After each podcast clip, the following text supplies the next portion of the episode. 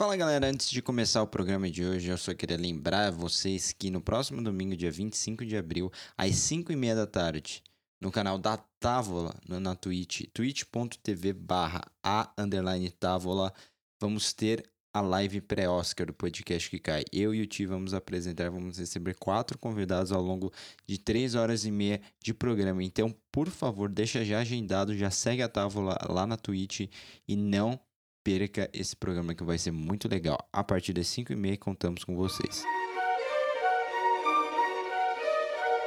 Sejam todos muito bem-vindos a mais uma edição de um podcast que cai. Eu sou o Thiago Neres e estamos gravando agora na quarta-feira, dia 14 de abril, porque o Natanael falou demais no nosso último programa e não deu tempo de terminar. Olá, Neite.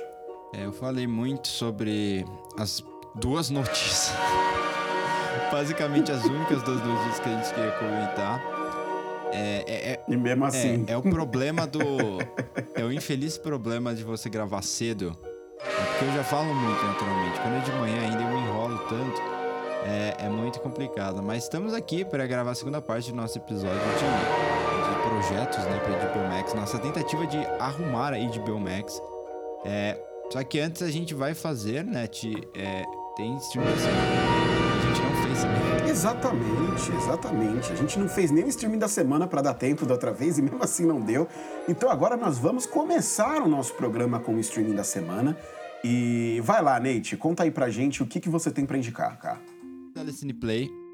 Eu, eu, na verdade, o meu objetivo era chegar hoje e indicar um dos documentários ao, ao, Oscar, mas eu já indiquei o Time, eu ainda não vi o Collective, é, o T já indicou o Creep Cramp, e aí eu fui ver ontem o meu, meu, meu professor Polvo, né? Que eu, eu não sei se é o título em português, mas em inglês é My Octopus Teacher, né? Que é um documentário de 85 minutos, né? Que segue a história do desse fotógrafo né, de elementos de animais marinhos, né, do mundo marinho ali, que que acaba fazendo uma amizade real, assim, muito lindo nessa parte com um povo, é muito bonito quando os primeiros 40 minutos, assim, quando eles mostram como ele teve que fazer para se aproximar do povo e como o povo mostrava que realmente se importava e tal. Mas depois o filme fica meio estranho, chegando a um momento em que o cara. em que o, o nosso querido narrador fala: Eu não sabia o que o povo, o que a povo, né? Porque é uma fêmea, queria tirar dessa relação. E aí eu fiquei me questionando: o que, que diabos ele tá falando? e aí. Uma discussão importante sobre o livre-arbítrio e, e, os desejos da, do, do povo com a relação com o humano, né? Mas. Tem, eu, eu, dei muita risada com isso. Tem momentos que é muito forçado. E aí eu falei, não, não vou indicar. Mas eu ainda acho que é aquela meio indicação. Você tem que assistir porque tem um, um momentos muito bonitos. É muito bem filmado. Eu acho absurdo o que eles conseguiram fazer. E até uma aula de montagem. De verdade, uma aula de montagem. Mas a minha indicação real, assim, vai pro Telecine Play de novo. Eu vou lá e eu tenho um filme do, do grande Alain Guiraudier. Eu não sei se eu falei correto, né? Mas eu acho que eu falei Guiraudier. Que é um cineasta francês. Esse filme ganhou o grande prêmio do júri. Ou, foi o grande prêmio do júri ou foi o prêmio de mise-en-scène? No, é, no, no Festival de Cannes de 2013, né? Aquele festival que foi marcado pelo Azul Cor Mais Quente, ganhando a Palma de Ouro, júri do Steven Spielberg, que é um Estrela no Lago, né? E França, né, um lago isolado é usado como praia de nudismo pela comunidade gay, das redondezas. Né, lá as pessoas se conhecem e se encontram por eventuais relações sexuais. E, e assim, existem duas pessoas ali que não fazem isso, elas se encontram lá especificamente para para relaxarem, para se conhecerem. Mas uma dessas pessoas, né, o Frank, se encanta pelo misterioso Michel, que guarda alguns segredos violentos, digamos assim, essa é sinopse que está no site do Telecine Play. E o filme é muito interessante, é uma aula de suspense. Eu gosto muito como ele trata a ideia do voyeurismo e, e como usa, assim, ferramentas. Usa de forma tão. Como eu posso dizer assim, refrescante ferramentas do suspense. É um filme bem Hitchcockiano nesse ponto. E fica a minha recomendação, pouca gente viu. É, na época é um filme que chocou muito, porque existem tem cenas explícitas de sexo, assim como o Azul é mais quente. Engraçado que eles coincidiram de chegar no mesmo ano. Mas ainda é um filme extremamente interessante e é dirigido com a, a sensibilidade e já é famosa né? Do Alain Girodi. É, e tem o Pierre de. Eu, eu, amo o nome dele, e é só por isso que eu tô comentando, porque é Pierre de la Donchamp. Tá no Telecine Play, não sei até quanto tempo, aproveita. E você, Ti? Bom, eu tenho para indicar um, um, lançamento recente da Amazon, vamos pro Amazon Prime agora, pular o muro ali. E eu quero indicar para vocês o Invincible, aquela animação do Robert Kirkman, que estreou recentemente aí na Amazon. É, já tem já alguns bons episódios lançados. E é uma animação de super-heróis, basicamente, né? Que adapta a HQ do, do, do, Robert, do Robert Kirkman, que é o mesmo autor de The Walking Dead, né? Importante lembrar aí a, a, galera que gosta de The Walking Dead.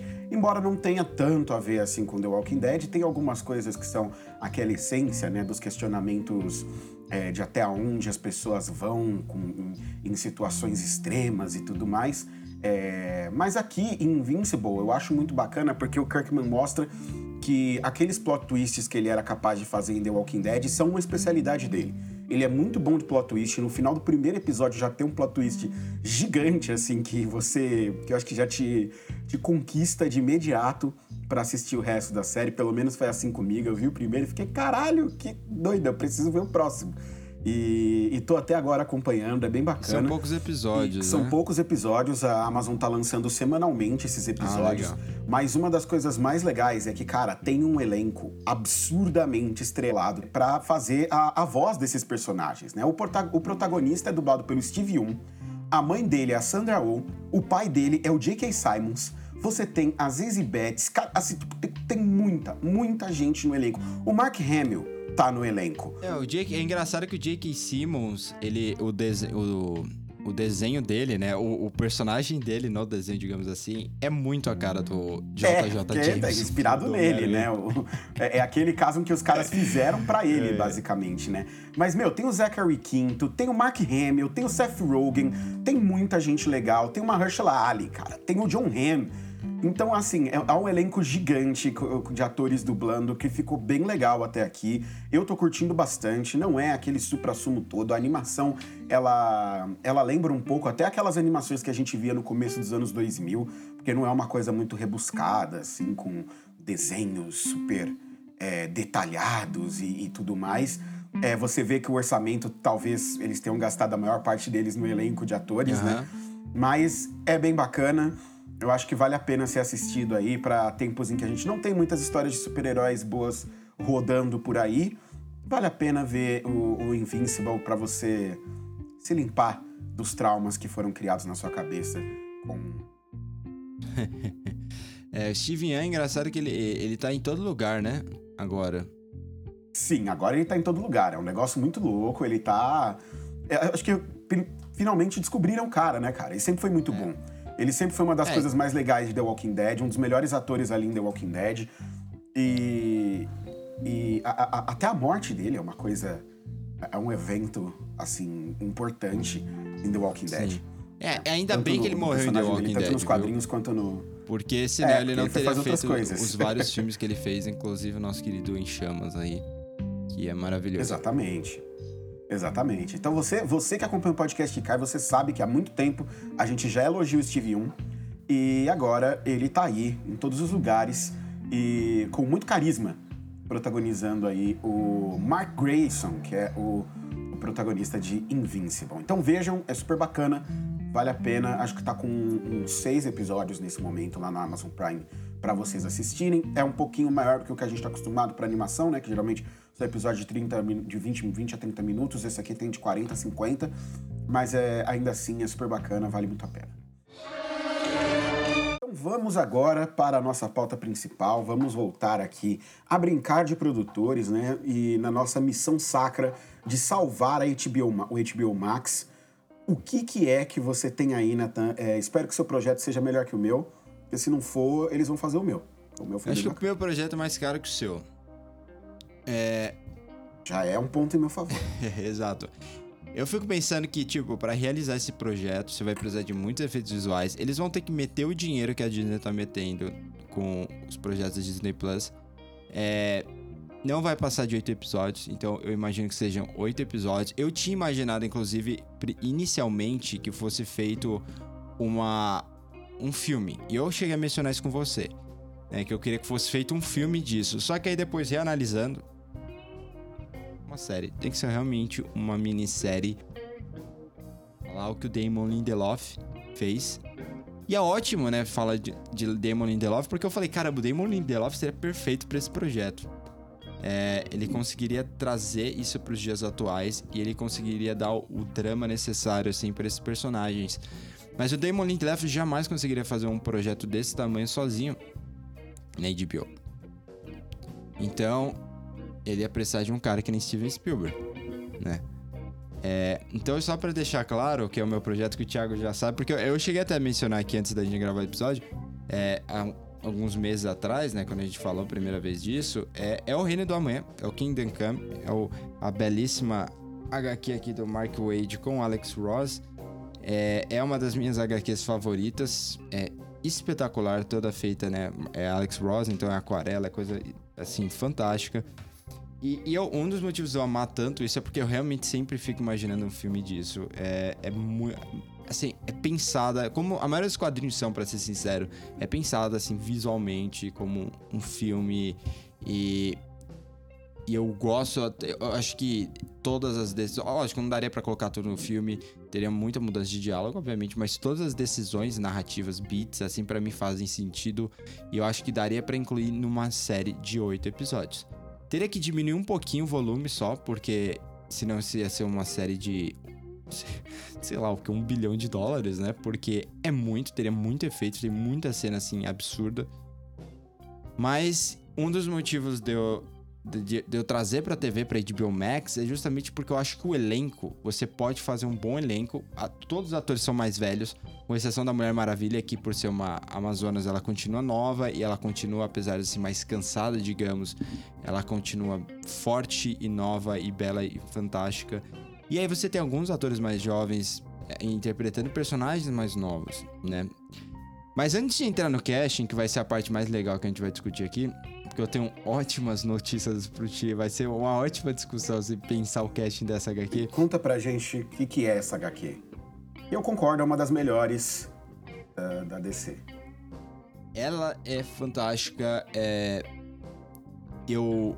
Ela, ela, ela começa, né, com o ponto de vista do, do Norman McKay. Começa não, ela é, a narrativa é através do ponto de vista do Norman McKay, que é um pastor.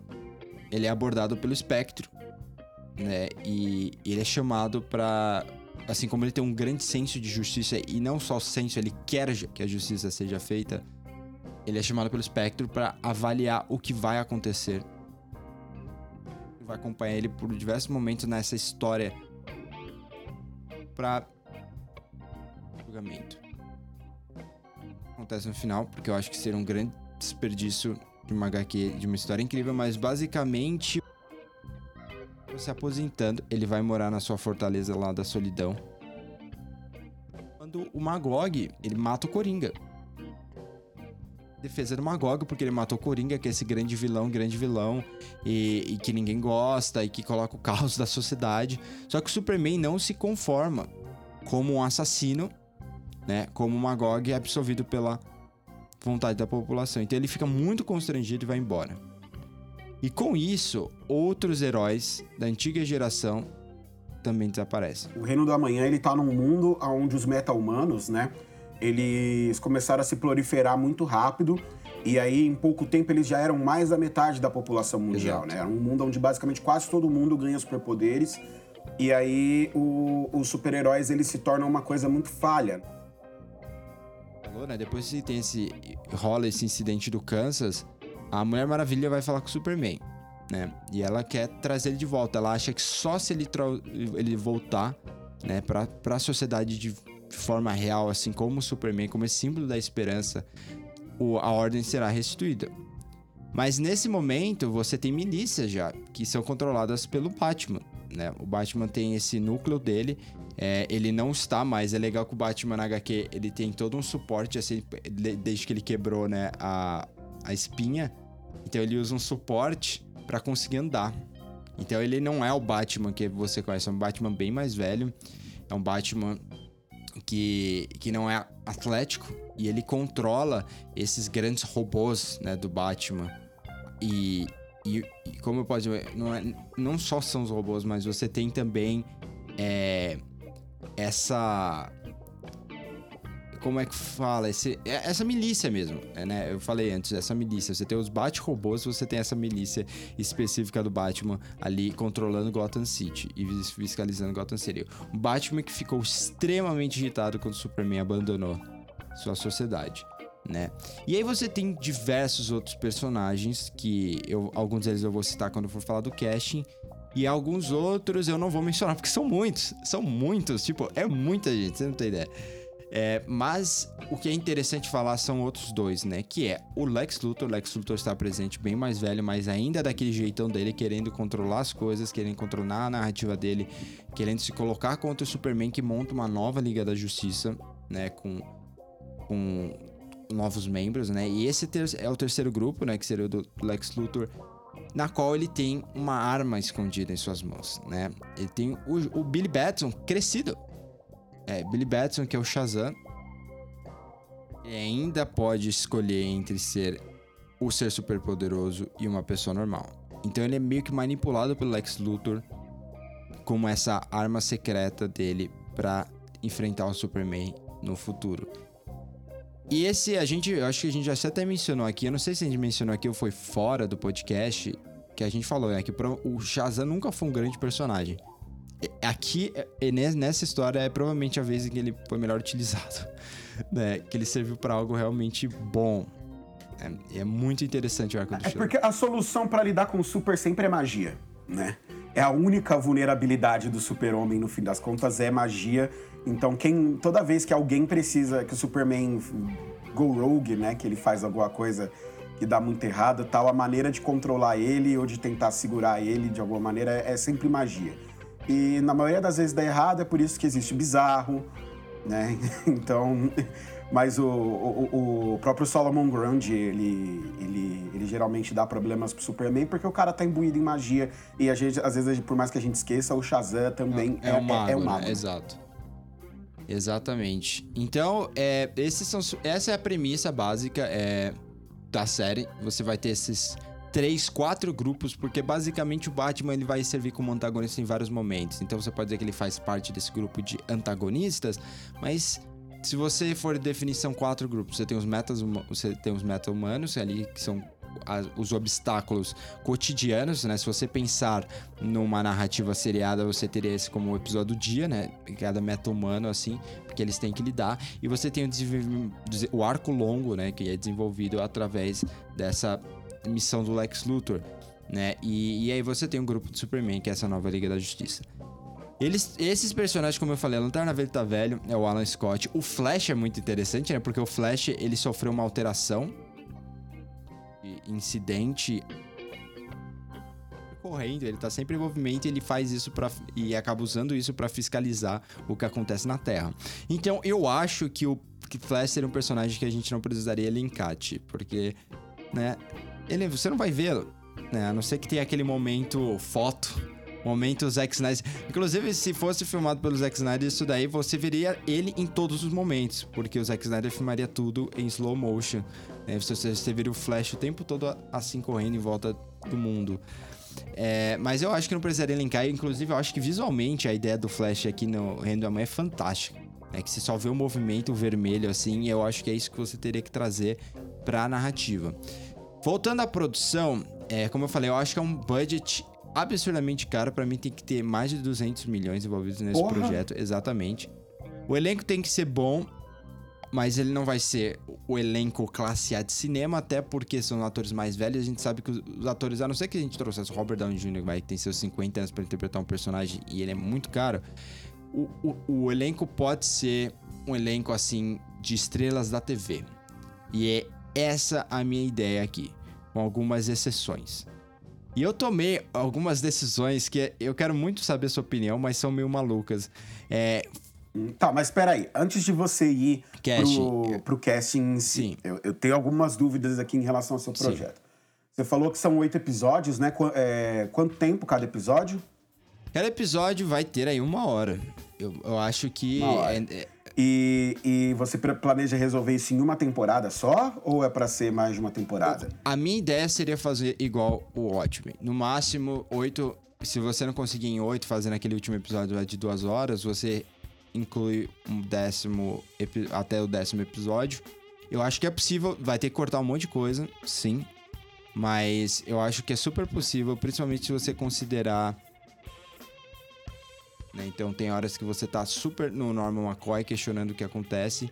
É, e, e isso para mim é interessante, porque o Norman McCoy, a, a figura dele teria que mudar para essa narrativa. Porque se você faz um filme, você pode acompanhar ele do começo ao fim. Nessa narrativa, não. Então, é, você vai ter que incluir ele aos fundos, às vezes.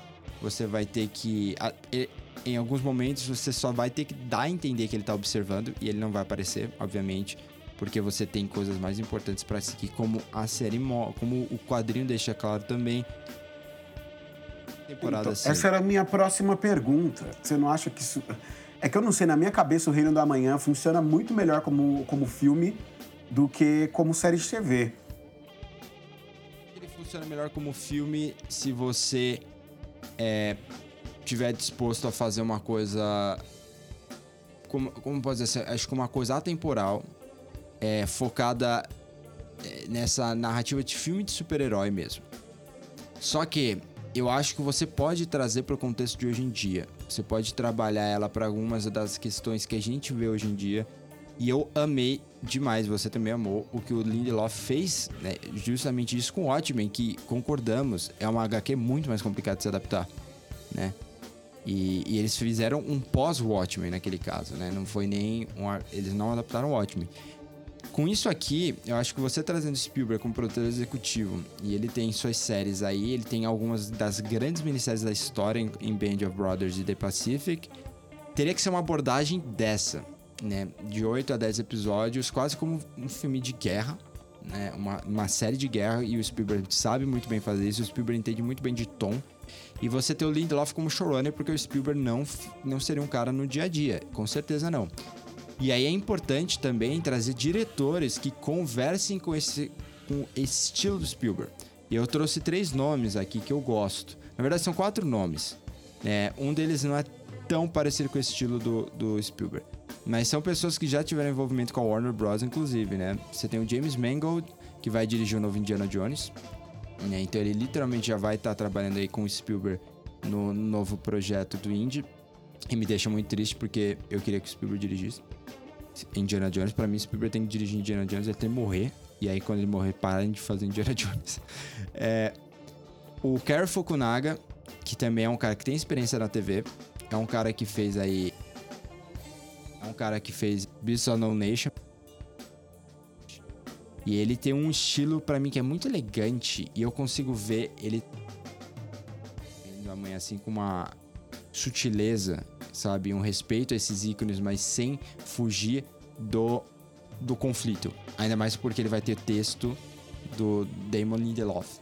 Pelo menos o showrunner vai ser o Damon Lindelof, que é um cara que tem disso, é um cara que tá acostumado a dar liberdade pro, pro, pro seu diretor, assim, é, esteticamente. Tanto que a gente tem Lost, que é uma coisa muito específica, a gente tem o Leftovers, que é totalmente diferente esteticamente, e a gente tem o Watchmen, que também é totalmente diferente esteticamente. Lowery, que é um cara que eu acho que também pode fazer isso. Ele que dirigiu aí Ghost Stories, ele dirigiu é, Ain't, Nobody, Ain't Body Sands, ele dirigiu também o Pete's Dragon para Disney. Então são, é um cara extremamente versátil, é um cara que gosta de contar histórias. Eu, eu acho que ele tem muito, é muito influenciado, inspirado assim no Spielberg para fazer o projeto que ele faz, apesar de esteticamente ser totalmente diferente. Né? E a Perry Jenkins, que é uma pessoa que o Spielberg já tem uma relação, ela já trabalhou aí com Warner. Eu acho que a Perry Jenkins, em seu melhor, fora daqueles vícios que foram determinados na estética ali do, do Zack Snyder para fazer o, o Mulher Maravilha e, e fora de um controle né, que foi imposto a ela, na minha opinião, para fazer Mulher Maravilha 2, eu, eu, duvido que muitas daquelas decisões ela teve escolha, sabe? Não, vamos fazer com. Vamos colocar a Mulher Leopardo, vamos colocar aquele vilão. Eu acho que com um texto bom, estruturado ao redor dela, ela pode apresentar um trabalho incrível. Lembrando de novo dos melhores momentos do primeiro Mulher Maravilha, que eu acho que são excelentes, os melhores momentos, assim. E, e é muito questão de texto, né? Eu não acho que tem a ver muito com a estética. Para mim, o Mulher Maravilha, o primeiro, ele funciona porque é muito bem escrito e, nos e justamente nesses melhores momentos, como os encontros assim do Steve Trevor com ela, naquele momento que ela foge da festa, todos esses momentos é, eu consigo ver a, a Jenkins tra é, tratando com muita dignidade esses personagens do que do Reino do Amanhã. Então, esses seriam as minhas quatro escolhas de direção. Teria que ser feito com um deles só, obviamente, né? Um diretor para todos esses episódios. E aí você trata humanos para o episódio assim, procedural. Cada episódio você tem que lidar com um, ou você continua lidando com eles em cada episódio. E você tem esse desenvolvimento longo ali com Batman e a sua milícia e com o Lex Luthor. Então, essa é a minha proposta. Eu acho que um projeto desse, com esses nomes, é que nem você falou. Difícil vai ser convencer a J.K. Rowling. Né? O mais difícil é convencer a J.K. Rowling dela abrir mão para você desenvolver esse projeto. Aqui o mais difícil seria convencer o Spielberg. Você teria que mostrar pro Spielberg e falar, cara, ó, tem esse projeto, vai estar o Lindelof, Lindelof teria que. O Lindelof, inclusive, é um. O Spielberg é influência para a carreira do Lindelof, ele já falou publicamente sobre isso. Cara, eu não sei o quão difícil é convencer o Spielberg disso, não, sabe? Eu acho que ele até toparia com alguma facilidade. Eu acho que o difícil seria, na verdade, convencer os executivos da, da Warner de que vale a pena fazer o Reino do Amanhã como uma série, porque eu, eu, eu tenho muita percepção de que essas grandes HQs da DC, elas são meio que os trunfos que a DC tem na mão, sabe? São o, o, o, os ases dela ali que ela guarda para poder lançar eles no momento oportuno e ela sabe que esses trunfos eles vão fazer dinheiro, eles vão ter muito alcance e o Reino do Amanhã é um dos grandes trunfos que a DC tem sabe? É, eu acho que pegar um projeto de tanta expressão nas HQs e colocar ele no HBO Max seria uma coisa que eles não topariam fazer. Sabe? Eu fico muito com essa impressão de que a própria Warner ia falar: não, eu até faço, mas tem que ser como um filme, com o melhor elenco possível, para gerar a maior quantidade de dinheiro possível. Nada contra o resto do que você está falando do projeto. Mas eu acho que eles iam querer levar isso pro cinema assim, com, com, quase toda certeza. Ah, cara, mas eu acho que você pode fazer assim um lançamento, o final pode fazer o que a não teve coragem de fazer, né, com Game of Thrones. Lança direto o último episódio assim no cinema. O último episódio vai ter duas horas. É, você tem material para isso. A minha questão é tipo, você usa o Watchmen como uma forma de mostrar. E você sabe que eu prefiro sempre cinema. Eu concordo com você. É um dos trunfos, é um dos grandes arcos. Mas eu não consigo ver essa história sendo contada é, em um filme. Eu consigo ver em dois filmes. Ah, não. Mas eu trilogia. também não acho que eles contariam em um é. filme. É. Seria pelo menos dois, que são três aí. Num filme só também acho que eles não fariam. Eu acho que nesse ponto eu gostaria de ver, assim, numa, numa minissérie.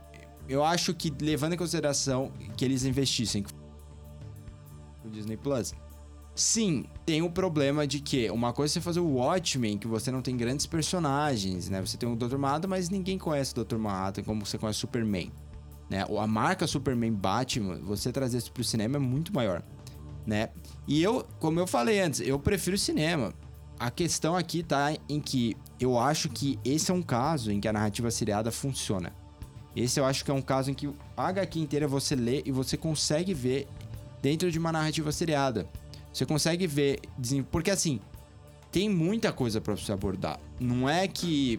Ah, vamos colocar nossa injeção de linguiça, a gente pode ser objetivo. Pode ser objetivo se quiser. Mas tem coisa sobre os personagens, porque é isso que eu gosto tanto dessa HQ, e é isso que a gente gosta tanto das principais HQs do Super-Homem. É que tem esse desenvolvimento do personagem que não tá diretamente ligado à trama. Tá ligado à forma que ele observa o mundo, tá ligado à forma em que ele lida com ele mesmo. Então, nesses momentos de ociosidade, assim, que você tem que lidar com o super-homem, né? Por, exemplo, o primeiro episódio, meu, você vai ter uma hora certamente dedicada só a contextualizar esse mundo, a mostrar o que aconteceu com o Superman, né? E o que aconteceu para o Superman ter saído, né? E aí você termina o primeiro episódio convencendo ele a voltar. Então, é, funciona muito bem dentro dessa narrativa. Eu expliquei aqui toda a situação de como funcionaria para mim. Se a Warner aceitar, né?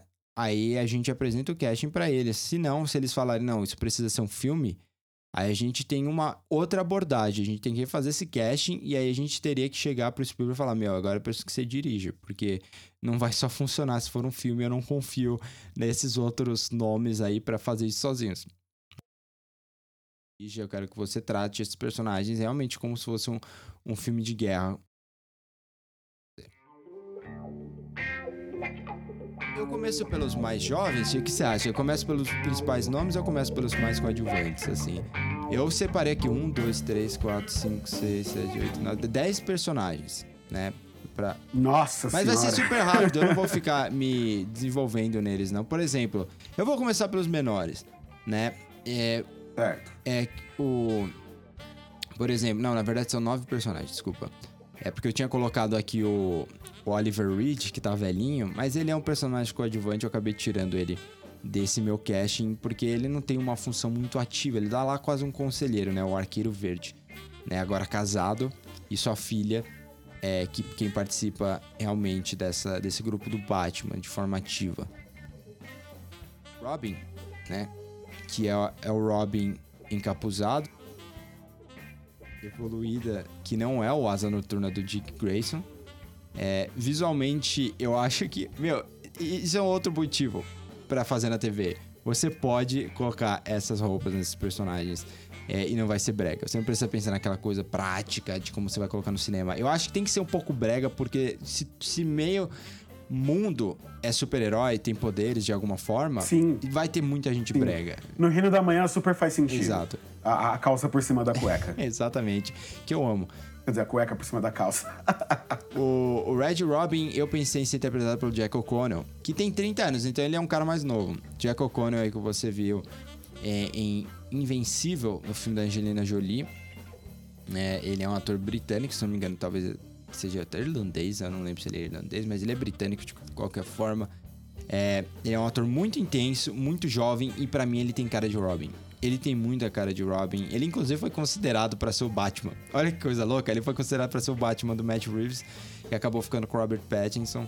É, então ele seria um ótimo Red Robin, que é um Dick Grayson mais velho, assim também cheio de seus traumas, cheio de suas frustrações, é, mas ainda intenso e que ainda tenta levar a sério a questão moral. E ele agora não está mais com o Batman, ele está com o Superman, ele faz parte dessa nova Liga da Justiça, né? Então meio que ele ele, ele é o, Batman dessa nova Liga da Justiça do Superman, né? Outro personagem, assim, que é coadjuvante, esse eu quero. Esse você vai adorar, que é o Alan Scott, que é o Lanterna Verde. É uma lanterna que não precisa do anel, porque ele tá sempre carregando ali com isso é uma fonte, né? Aquela fonte de energia do, do Lanterna Verde. E ele tá velhinho, ele tá careca. Ele não tá velhinho, né? Eu diria que ele tá no fim de seus 40 anos. Ele está calvo, né? Ele não tem muita paciência com toda a imagem com uma barba para ser feita. É muito tempo de ociosidade, de, de ociosidade também. Então, é, deixa eu falar de novo. Muito tempo ocioso também. E então eu imagino uma pessoa para esse personagem, uma pessoa que está na TV ultimamente com muita frequência, fez série, minisséries aí do Paulo Sorrentino. Não, não é John Malkovich. John Malkovich tem 70 anos, não pode ser ele. É Jude Law. Jude Law, ele tem cara de um de um ex-super-herói que precisa voltar ativa, sabe?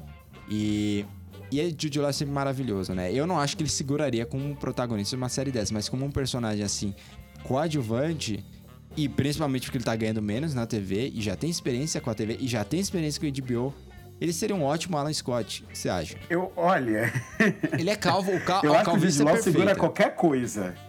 É, não, a calvície eu, eu acho que cai bem. Ele teria que ficar carequinha, né? O, a, a minha questão é que quantos anos tem o Jude Law Eu acho que ele em tem dia? 48, 50 anos, né? Eu não sei, ele me... Deixa eu ver. É, É, não, ele pode 48 funcionar, anos. ele pode funcionar. E ele tá super em forma ainda, né? Ele pode é só funcionar, essa, sim. você vê que ele tá Tá, tá, ele tá muito jovem Sim. ainda. É, é só mesmo, tipo, a, a calvície é perfeita, a cor de cabelo é perfeita e ele é um ótimo ator. Não é só como a gente estivesse pensando nessa situação. Ele se, re- realmente se encaixa nesse perfil é, coadjuvante. Eu assim. só acho ele um pouco magricelão, assim, pra. Ah, não, talvez ele todos não esses atores legal teriam que ficar no, no uniforme fortes, de é. colanzão, assim. É, ele teria que fazer uma academia e ficar bombadaço, assim. É, ele já provou que consegue, né? isso- Agora vamos ver os 48 anos, né? Ele já teve seus momentos aí de.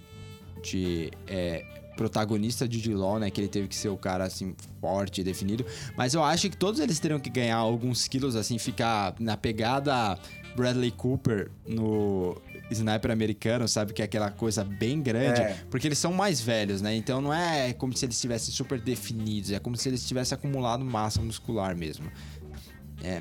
E eu acho que o Jude Law consegue. E qualquer coisa, ele não vai aparecer sem camisa, então você bota é, um estofo, assim, só pra parecer que ele é mais forte. Como não? Oi?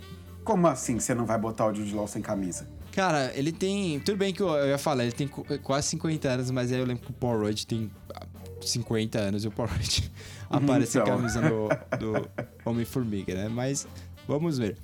É, continuando aqui, o Shazante. Shazam, eu pensei, esse é um nome também polêmico. Eu pensei um cara que ele é, ele é jovem, ele tem esse esse quê de molecão, mas ele também pode fazer esse cara assim extremamente irritado que pode se tornar um grande super-herói, que é o, o Billy Batson, que é o Shazam. Eu imaginei no Dan Stevens, que é um cara que também tem experiência pra TV. Ele é totalmente diferente em questão de aparência do que está nos quadrinhos. O cara que tá nos quadrinhos, o Billy Batson, ele parece o Patrick Warburton. Ele é todo grande, assim, ele é quadrado, né? Ele é estranhão e ele parece muito velho. E eu não acho que esse é o Shazam. O Shazam é uma criança, né? Quando o Superman era mais novo. Ele agora, ele tem que ser um, um adulto lá de seus 30 e poucos anos. Eu acho que o Dan Stevens tem isso. Ele, pode, ele já mostrou que faz uma cara excelente de pessoa manipulada, né? Ele vai estar lá sendo controlado pelo Lex Luthor. Eu acho que ele funciona nesse sentido. E ele é um cara que já mostrou que consegue se adaptar fisicamente para os seus personagens. Shazam mais sério. Eu acho que você não pode trazer um Zachary é, Levi ali pra fazer o Shazam nessa. Por mais que visualmente funcione, mas. O que o Zachary Levi fez até hoje é sempre na pegada cômica, desde Chuck. Né? E, e o Shazam dele já tá concebido dessa forma. Então teria que ser um outro ator, um outro personagem. Tem que ser um universo alternativo ali, né? Ah, eu, eu entendo sua escolha, mas aí o meu problema é, eu não gosto muito do Dan Stevens. não sou um, um grande fã dele, não. Não sei. Essa série. Ah, eu preciso gostar do ator. o Shazam eu não sei, mas do ator eu, eu, eu, eu, eu gosto de gostar dos atores, assim. Gideon. É, isso é Que ele verdade. foi o protagonista. né? É, é muito, é muito para além dele também. É, mas é um personagem menor, né? É por isso que eu tô pensando, ele não vai, ele não É, vai mas liderar. também é um personagem muito diferente. Eu não sei. Eu, eu acho que talvez. É que pro, pro Reino do Amanhã eu até entendo que você não precisa de alguém tão carismático assim é, para fazer o Shazam. É até bom que ele não seja tão carismático. Eu entendo o seu E tem que ponto. parecer um jovenzão, ele- tá ligado? Eu- Eu não um tenho. Eu, eu, eu, eu tô, eu acho que eu tô muito com o Zachary Levi na minha cabeça, assim, porque eu gosto muito do Shazam dele. E, e aí o contraste é muito grande. Mas isso não necessariamente seria um problema também, esse contraste. Utilização, mas seria realmente diferente do personagem que a gente tem nos quadrinhos. Bastante Bem diferente. diferente. Bastante. É. Mas realmente o perfil, eu acho que ele se encaixa. E eu fiz algumas mudanças dessas, né? E incluindo, por exemplo, Norman McCoy, que você olha o quadrinho e o, o pastor, você vê que, caramba, é o Bruce Dern. Eu tenho que trazer o Bruce Dern. É, é a cara do Bruce Dern, aquele velhinho, a barba, você consegue ouvir até o sotaque ali meio dos, dos Estados Unidos, ou daquele ou do norte, né? No caso do Nebraska, quando ele fez o filme lá do Alexander Payne. É, você consegue ver o Bruce Dern. E você olha pro Bruce Dern e você consegue um pastor. Só que eu falei, não, o Bruce Dern tá muito velho. É, eu preciso de um cara assim que tenha. Passe mais esse senso, essa necessidade de esperança, de justiça. E aí eu falei, "Que- quem é um colaborador do Steven Spielberg que funcionaria muito bem aí? É um cara que já fez dois filmes com o Spielberg e vai fazer mais. Até o Spielberg se aposentar, ele deve fazer mais uns três, quatro filmes com o Spielberg. Mark Rylance, ganhador de Oscar por Ponte dos Espiões. Um, um nome bom, um nome que tem Pra dramaturgia. fazer TV. Pra- Pra fazer TV, ele, ele, ele não é um cara caro no cinema, né? Por mais que ele seja um dos maiores nomes do, do teatro recente, né? E ele é um cara que tem. Vai trazer o drama necessário pra fazer o Marco. O Norman Não, eu, eu, eu adoro a sua escolha. Eu só acho que ele seria extremamente difícil de convencer pra esse Se projeto. é o Spielberg, ele é. Mano, ele fez o nerd É, se do, for o do Ready Player One. esse- É, é, é, ele fez o ele fez o bom gigante amigo, ele fez Verdade. aquela merda. Três vezes ele já trabalhou Mas, comigo. eh, mas não, eu concordo que ele é, ele é perfeito. Ele é perfeito pro papel. Isso você tem toda a razão. Cara, e assim que ele não precisa aparecer o tempo todo. Então, é, é um cara que estaria mais presente. Na, no- na teoria, no papel, ele seria o protagonista, porque a perspectiva dele começou ao fim, sim. Mas não. Ele tem cara de reverendo. Sim, né? total, total. Você olha pra cara dele, você pode chamar. Você sente um ímpeto de chamar ele de Sim. reverendo. E um reverendo bom, né? Que é o caso do Norman McCoy, né? Esses caras assim, meio. é, meio não, né? Esses caras super loucos que a gente tem no televangelismo hoje em dia aí, né? Mas ele é um cara que você tem um senso de que ele é uma boa pessoa, sabe? Então, o Mark Rylance traz isso com ele. Eu acho que ele funciona muito bem. E aí, chegando nos nossos principais aqui, Ti, eu vou começar com o Lex Luthor, porque os outros é uma discussão mais ampla. Quem você acha que eu escolhi pro Lex Luthor? Eu tava inclusive te falando que ontem eu precisava de um personagem e é muito fácil a gente pensar na primeira pessoa assim que se encaixa no perfil, a pessoa careca pra fazer o Lex Luthor. Vamos ver quem é careca em Hollywood pra fazer o Lex Luthor. Qual a melhor careca disponível em Hollywood pra poder fazer? Velho também, né? E é um Lex Luthor, assim, que na HQ ele parece quase como um vilão do 007 ali, o, Blons, o Blonsfeld, né? Porque ele tá baixinho, gordinho. Cara, é quase o rei do crime, né? O Lex Luthor do, do Reino do Amanhã, na verdade. O que eu também não usei como referência pra fazer aqui, porque senão ia ficar que nem o Vincent D'Onofrio lá no, no Demolidor. Eu fui numa outra direção. Eu fui num cara que me ele pode ser um grande vilão, ele tem cara de. Ele pode ser careca se você quiser, e ele já interpretou um herói da DC. Já interpretou um herói? Sim. Puta, cara. Não sei, não sei. Eu iria de J.K. Simons pra Lex Luthor, porque eu sempre achei que ele seria o Lex Luthor perfeito, mas. eu, quando, quando fizeram ele ser o Gordon, eu fiquei muito puto. Eu falei, "Mano, não, não, olha, olha essa careca. Olha esse vozeirão, olha essa presença de cena. Esse cara pode ser o Lex Luthor, vocês querem dar um. Brian Cranston, porque ele foi cogitado por muita gente para ser o Lex Não, Luthor. aí é muito mas fácil. é muito fácil, é exatamente. muito Então eu fácil. fui numa outra direção. Eu fui num cara que é mais surtado que o Brian Cranston, é mais excêntrico que o Brian Cranston, e é uma decisão totalmente arriscada. É um cara que já tem um relacionamento também com o Spielberg, é, que não, não é de ter trabalhado em filmes do Spielberg, mas um relacionamento antigo, assim, né? Michael Keaton. É um cara. é- essa é, tal, não, talvez seja a decisão mais louca, mas eu consigo ver ele no Lex Luthor do Reino da Manhã. Como esse cara mais velho, esse cara assim que tá. que é totalmente excêntrico e louco, né? E que às vezes deixa os próprios problemas pessoais dele, assim, entrar no meio do- da decisão dos planos dele. Ele não é mais aquele. Ele é ainda aquele Lex Luthor que planeja tudo, certamente, mas ele tem um pouco mais esse ódio pessoal, assim, né? De que o Lex Luthor passado, o grande planejador, é, não tinha necessariamente, né? Passou muito tempo, né? Depois disso. E eu consigo ver ele. Ia ter uma modificação. O personagem ia ser um pouco mais excêntrico do que esse Lex Luthor do Reino da Manhã, que é muito, como eu falei, o Blumsfeld, o rei do crime. Eu acho que teria que ter essa modificação para a dinâmica ficar legal. Até. Mas eu consigo ver a Warner chegando pra mim, ah, não sei. Michael Keaton é uma adesão muito arriscada. A gente precisa ir com um cara mais seguro e aí vamos fazer o Brian Cranston mesmo. Mas eu vou defender o meu Michael Keaton aqui. Até porque ele já mostrou que consegue ser um grande vilão, né, no, no Homem-Aranha. No. É, não, eu acho que os dois, os dois estariam bem, estariam bem escalados, assim. Fosse qualquer um dos dois. É, mas eu acho que entre o Michael Keaton e o Brian Cranston, ah, é, se for pra escolher entre os dois, eu acho que eu ficaria até com o Brian Cranston, porque o, o Michael Keaton ele já tem um passado muito latente, né? Ele já foi o Batman, ele foi o Abutre, ele foi o Birdman. Aí agora ele vai voltar a ser o Batman. Não, não é o Batman. Ele vai Então- voltar a ser o Lex Luthor. Não, mas ele vai voltar a ser o Batman na DC ah, é também. verdade. Ele Vai ter aquele filme, né, do, do Entendeu? Flash. Então, então ele já tá de volta Thiago. já a descer como o Batman de. Vai, eu acho que vai. Eu acho que vai. É Flashpoint. E é Flashpoint. Mas, assim, ele vai voltar logo em breve. Então, eu acho que o Michael Keaton ele já tá muito marcado na cabeça das pessoas com esses outros papéis dentro da própria Mas se é o DC. Brian Cranston... E aí eu acho que ficaria Ia ser o complicado. Heisenberg. A gente sabe que ele ia fazer o Heisenberg.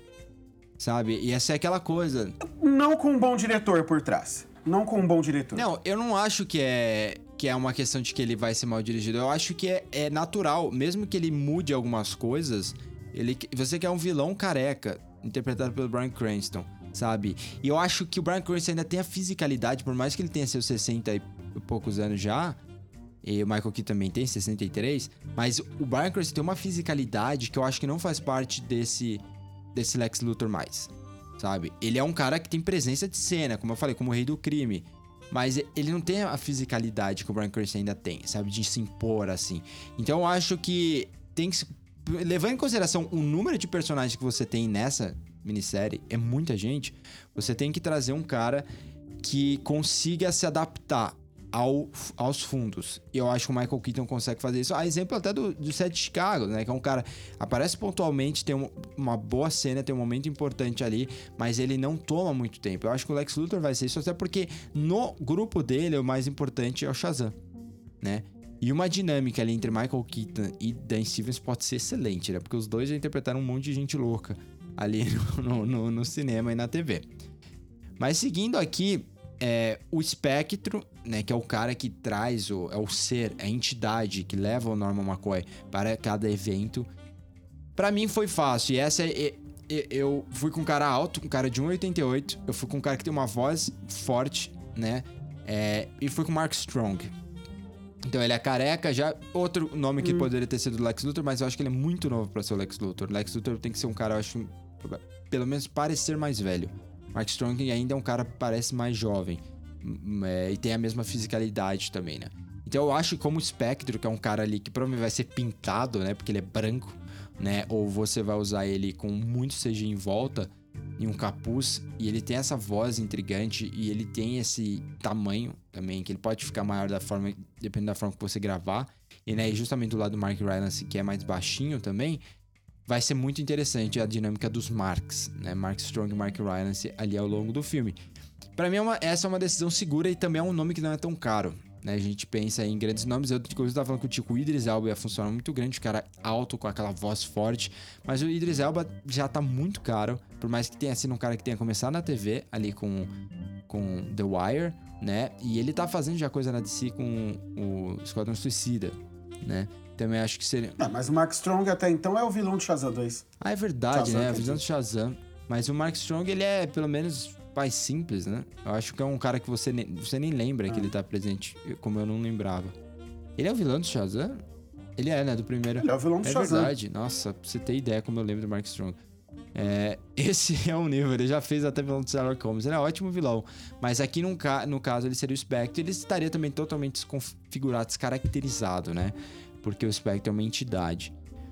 E, e, existem outras formas, né, de você, inclusive, fazer o espectro. Você pode fazer ele até como o Beyonder é apresentado, se você quiser gastar menos com o ator no, no Guerra Secretas, né? Quase como essa entidade longe, assim, que você não identifica o que exatamente é. Talvez seja uma luz, talvez seja algum, alguma forma, né, que se, se forme, né? Uma forma que se forme é ótimo, né? Ali próximo ao Norman McCoy. Mas se você for caracterizar igual a HQ, eu acho que o Mark Strong funcionaria muito bem.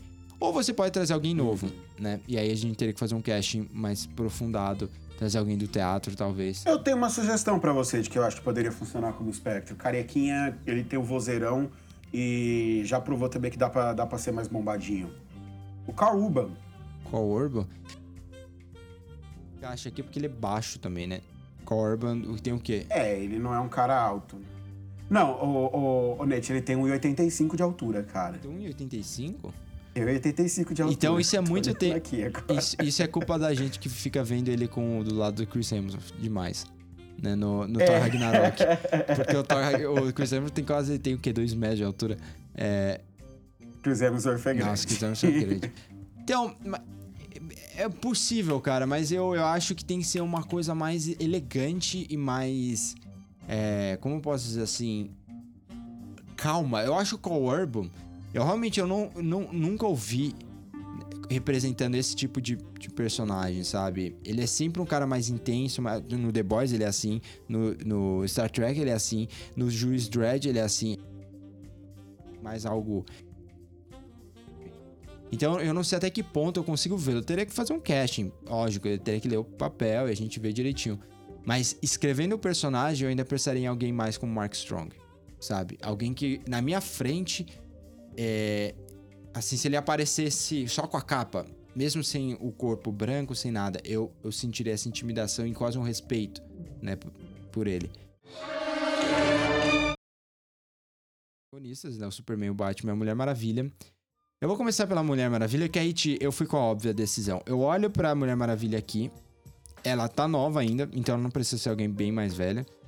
Ela é uma pessoa que tem fisicalidade, ela tem esse rosto quadrado e ela não é a mesmo símbolo da esperança que é a Mulher Maravilha, por exemplo, da Gal Gadot.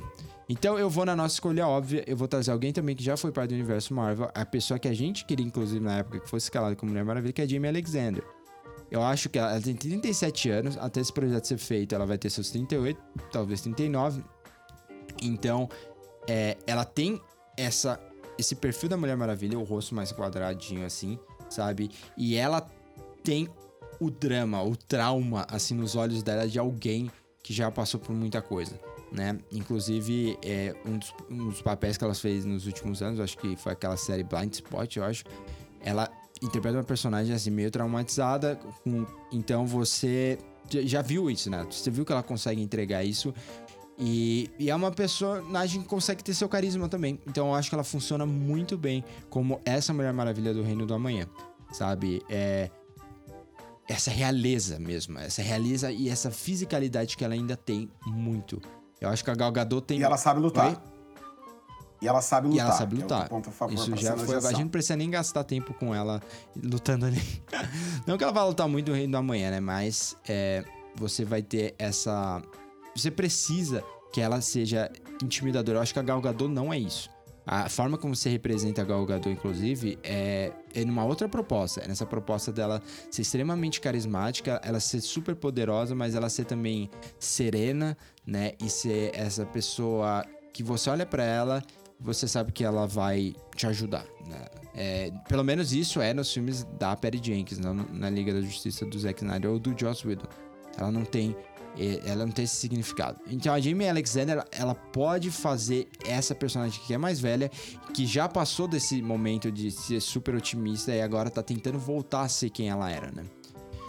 E eu super acho que. E ela combinaria demais com os outros dois personagens, que são dois atores que se encaixam em qualquer lugar. Só que meu Batman, Ti, essa é a decisão que você não vai fazer ideia de que eu tô falando, porque eu trouxe alguém da Broadway. Eu trouxe alguém, inclusive, que é personagem coadjuvante em Law and Order, né? Mas eu vou mostrar uma foto aqui que eu tenho dele em Law and Order e você me diz se você não vê o Batman do Reino da Manhã nele. Porque eu olhei isso e eu falei, meu, eu já amo esse ator, ele é incrível e ele que sabe cantar. E nessa foto, ele é o Batman do Reino da Manhã. é o cara que já tá. Você vê que ele ele sabe cantar, ou seja, o Batman para esse filme do Natal vai precisar saber não, cantar. Eu gostaria, sim. eu seria provavelmente um dos produtores, assim, um dos roteiristas, assim, né? Porque eu tô propondo essa ideia. Mas o fato dele saber cantar ajuda, porque caso a gente decida mudar, né, no Reino da Mãe no meio do caminho e fazer um grande musical, porque é super colorido, você sabe que funcionaria como um grande musical também. claro. E o Spielberg vindo aí de West Side Story, a gente poder. Eu já consigo ver fãs da DC pegando fogo pelas ruas, assim. O cara abrindo o celular dele de manhã, olhando a notícia.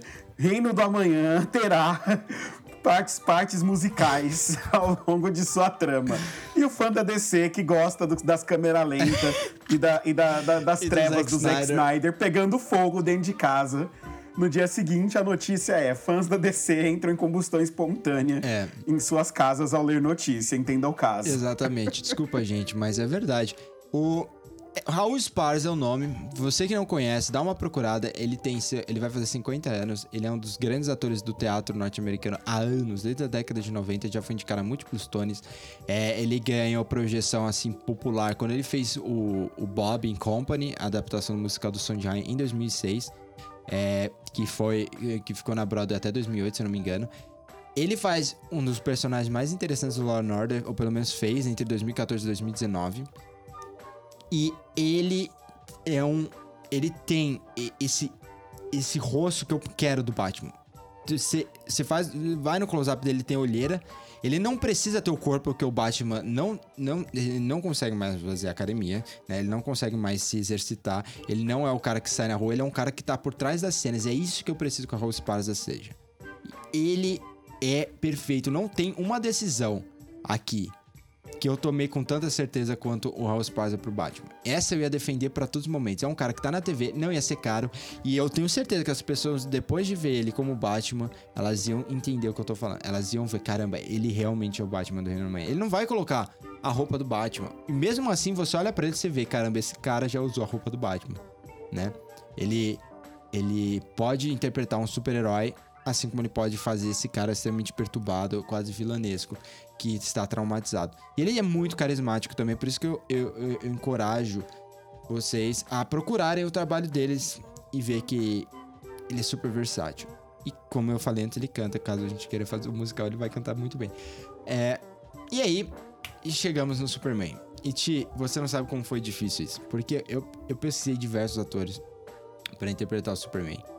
Eu precisei de diversas personalidade. Eu queria o cara carismático o suficiente para interpretar esse ser é, super é, esperançoso, esse símbolo, mas um cara que realmente estivesse questionando em todos os momentos. Eu pensei que um, ah, um George, quem, quem um George Clooney, 10 anos mais novo, porque o George Clooney tem 60 anos hoje, talvez funcionasse muito bem como Superman mais velho. Se ele aceitasse ir pra academia lá, ficar bombadão. Mas o George Clooney tem 60 anos. Eu acho que ele passou um pouco do limite. O Superman, ele envelhece lentamente. Então ele tem que ser um cara mais velho, mas ele não pode parecer tão mais velho. O George Clooney hoje ele já aparenta um pouco disso. E eu duvido que o George Clooney que fez agora o Midnight Sky, que ele tá basicamente isolado lá com aquela barbona, vai querer falar: "Ei, George Clooney, volta pra academia aí para você interpretar o Superman por por para você ficar loucão de bombado por 8, 10 episódios. Eu duvido que o George Clooney toparia. Ele toparia ser um produtor, porém, né? Eu acho. Mas tão mais velhos e, e não funcionaria também. Tem um nome que eu questionei e eu não queria colocar. Eu não queria colocar porque eu pensei, caramba, será que ele vai ter esse carisma que é necessário? Mas eu vi uma cena do, do Reino da Manhã aqui, olhando. E aí eu olhei para uma foto dele que eu tava observando no momento, quando eu tava questionando o casting. E eu olhei pro quadrinho de novo, eu olhei pra foto dele e falei, é ele. É ele, é ele. É do jeito que tá hoje. E ele teria. Até. Ele tem massa muscular até pra ficar e, e realmente grande. É John Hamm. É John Presunto. E, é o, e o sobrenome dele John funcionaria Presunto. muito bem, inclusive, pra representar essa versão do Superman, né? Porque é, é grande, né? E é um cara que em Mad Men, todos sabemos, já soube como pouco se questionar e, e aparecer em diversos momentos como o símbolo da esperança, quando ele tá apresentando ali pros clientes, ele é esse cara, é o cara mais forte que existe, ninguém vai me pedir, ele pode fazer qualquer coisa. E ele, ele é a solução dos seus problemas. Mas quando você não tá olhando para ele, ele tá mais perturbado, ele tá se questionando, ele tá tentando, ele tá se machucando para achar a resposta certa.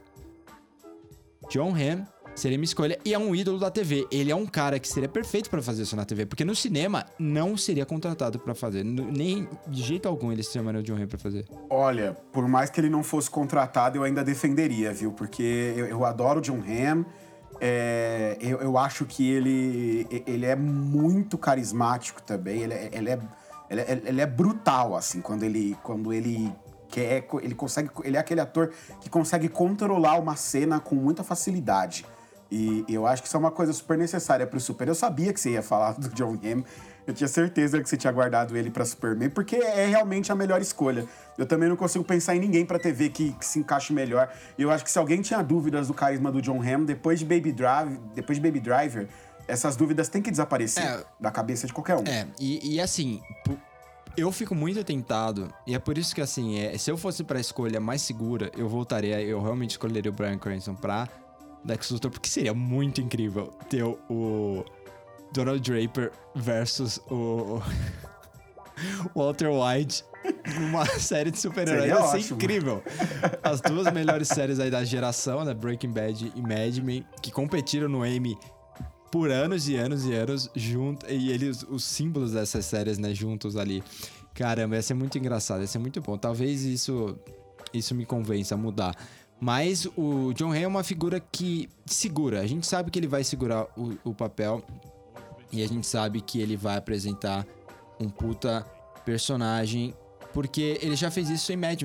né? E aqui ele só precisaria entrar no perfil mesmo do físico do personagem, voltar pra academia aí, ficar o dinheiro que vão oferecer, e ele é um ator, ele com certeza faria isso, né? E aí a gente teria esse elenco absurdo.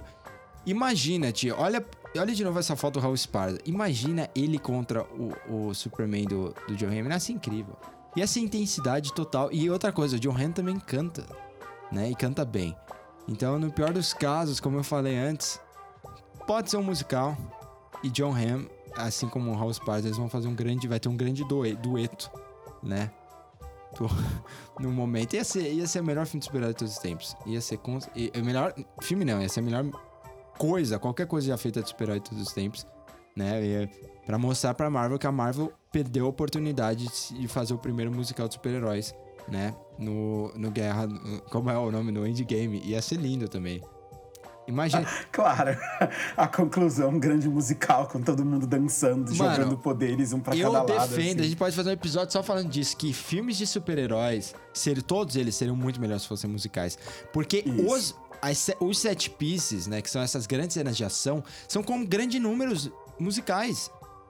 Então, o que você precisa fazer é, em vez de colocar diálogos, deixa as pessoas cantarem. E em vez de você fazer elas lutarem, dancem, que nem o West Side Story fez né, naquele começo. Imagina, por exemplo, aquela cena do. Depois da morte da, da Viúva Negra. Que tá ali o. O Gavião Arqueiro. Ele tá triste, ele tá conversando com outros Vingadores. Imagina se em vez dele estar tá contando para as pessoas como ele sente falta dela e como ela foi importante para ele, como eles têm que fazer isso, ju fazer justiça no nome dessas pessoas que morreram. Imagina se ele cantasse isso. Ia ser muito mais bonito. Ia ser muito mais intrigante. Claro. Eu tenho certeza que minha mãe ia gostar muito mais também. Sim. E é assim, senhoras e senhores, que você explode um pitching e faz com que os produtores ignorem todos os argumentos, tudo que você falou antes vai por água abaixo. E tudo que Aquela é. pessoa que quer garantir que eu não consiga minha ideia, aquele cara que é. quer me boicotar, o, o que ele precisa fazer é colocar o mínimo de sugestão ali que ficaria melhor com musical, sabe? Tem, eu tô tentando lembrar qual o filme, né, que tem isso. Que o, o cara. A única forma deles destruírem é, a. Né, de garantirem que algo não aconteça é de convencer a pessoa ali que tá falando a. A se soltar, digamos assim, revelar tudo que ela tem ideia em fazer, né? tudo que convenceram ela a não fazer. E aí você chega na hora. Imagina, vai ser basicamente isso. O Thiago vai passar dias comigo me convencendo de que eu não posso citar a ideia do musical. Não fale nada de musical, não fale nada de musical. Aí chega na hora, tá lá o nosso antagonista ali falando: Nossa, mas você sabe, né, que. É. Todo mundo aí canta muito bem, né? Tem gente que tem experiência com dança no teatro. E aí você se segurando assim. E aí daqui a pouco. Vamos fazer um musical, vamos colocar isso pra dançar. Em vez do final, a gente faz isso. É... Reino do Amanhã, ou musical. Pra mim. pra mim não tem o que pensar. E depois vai ser vai ser na Broadway. Isso. Esse é o claro. objetivo. Vai ser a peça mais cara da história da Broadway. Mas vai ganhar 15 tones. É isso. esse, esse é meu pitching. Gente do céu. Assim, eu, eu acho que você tem. O seu coração está no lugar certo, Nate. seu coração está no lugar certo, você tem, tem boas ideias aí. Mas não sei, eu acho seu projeto muito difícil de tirar no papel do, no, no fim das contas. É um projeto bastante ousado. Você falou é no começo que era ousado, né? É um projeto bem mais difícil de tirar do papel, pelo menos nessas bases aí. E não sei, acho que os executivos da Warner ficariam um pouco receosos e, e, e talvez tivessem, tivessem alguma, alguns problemas.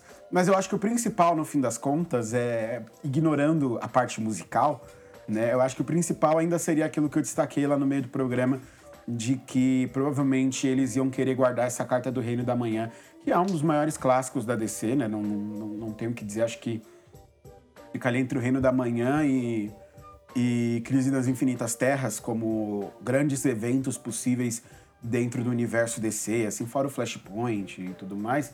Mas acho que os, grande, os dois grandes eventos que, que a DC tem para tratar são as Crises nas Infinitas Terras e o Reino da Manhã.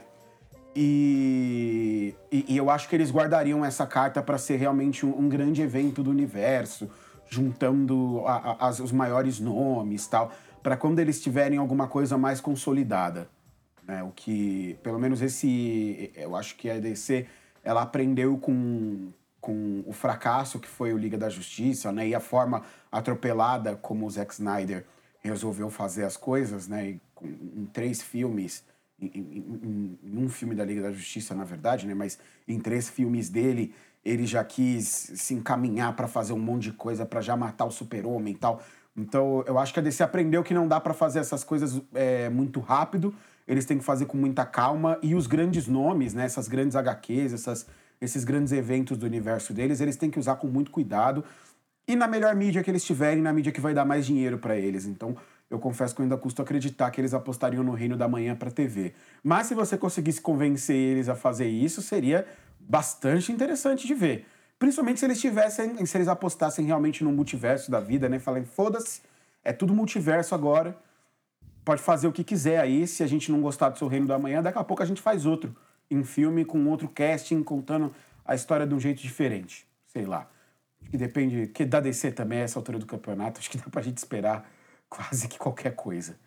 Né? Mas. É. Exatamente. Bom, mas foi isso. É, dois episódios aí inteiros de projetos. Espero que vocês tenham gostado das nossas ideias malucas. Espero que a HBO tenha gostado também de ouvir, né, Di? Exatamente. Façam pressão aí, né? Conversa aí, manda aí o um programa pra Warner, né? E fala, ó, oh, a galera dando ideia boa para vocês aí. Tem gente boa aqui no Brasil fazendo, fazendo uns projetos malucos. Manda para eles, quem sabe a gente não é contratado, né? E, daqui, e a gente promete que a gente para de meter o pau e a gente fala que a Warner está tentando melhorar e que nós estamos lá para ajudar e que e aí a gente faz um projeto ambicioso, tipo Kevin Feige fala que em 10 anos a Marvel vai a Marvel vai desaparecer porque a DC vai controlar tudo e vai ser uma coisa de louco. O HBO Max vai virar a maior rede streaming desta galáxia. Tudo Exatamente. só depende de vocês para poderem aumentar aí o, o barulho acerca dos nossos programas. Mas é isso, pessoas. A gente agradece então vocês por terem ouvido mais esse programa. Conta pra gente nas nossas redes sociais, né? Agora falando sério. Qual dos dois projetos você acha mais legal? Qual dos dois você queria mais que vocês queriam mais ver? Né? O, que, é, o que, vocês concordam, o que, vocês discordam, tem sugestões de casting para dar pra gente. Corre lá nas nossas redes sociais, que é arroba um podcast que cai. No Instagram lá, é, responda lá, comente o, o, os nossos programas, que é sempre legal contar com a participação de vocês. Lembrando novamente vocês, né, que a gente está chegando aí já para o nosso próximo, é, para para o dia 25, né? O dia do, também conhecido como dia do Oscar, ah, nós vamos ter a nossa live do Oscar lá na Távola, né? No, nosso, é, no, no meu canal na Twitch, a Távola twitch.tv barra a underline távola. Nós vamos fazer um livezão do Oscar e vai ser bacana, a gente vai ter convidados, a gente vai comentar sobre os indicados, vai fazer algumas previsões malucas ali, porque ah, nos últimos anos toda a previsão do Oscar é, é maluca, né? Mas vai ser super bacana. Então fica de olho ali nas nossas redes sociais para você não perder. E a gente se encontra no tapete vermelho antes do começo da cerimônia, lá no dia 25. É isso então, pessoas. Muito obrigado pela audiência de vocês e até semana que vem.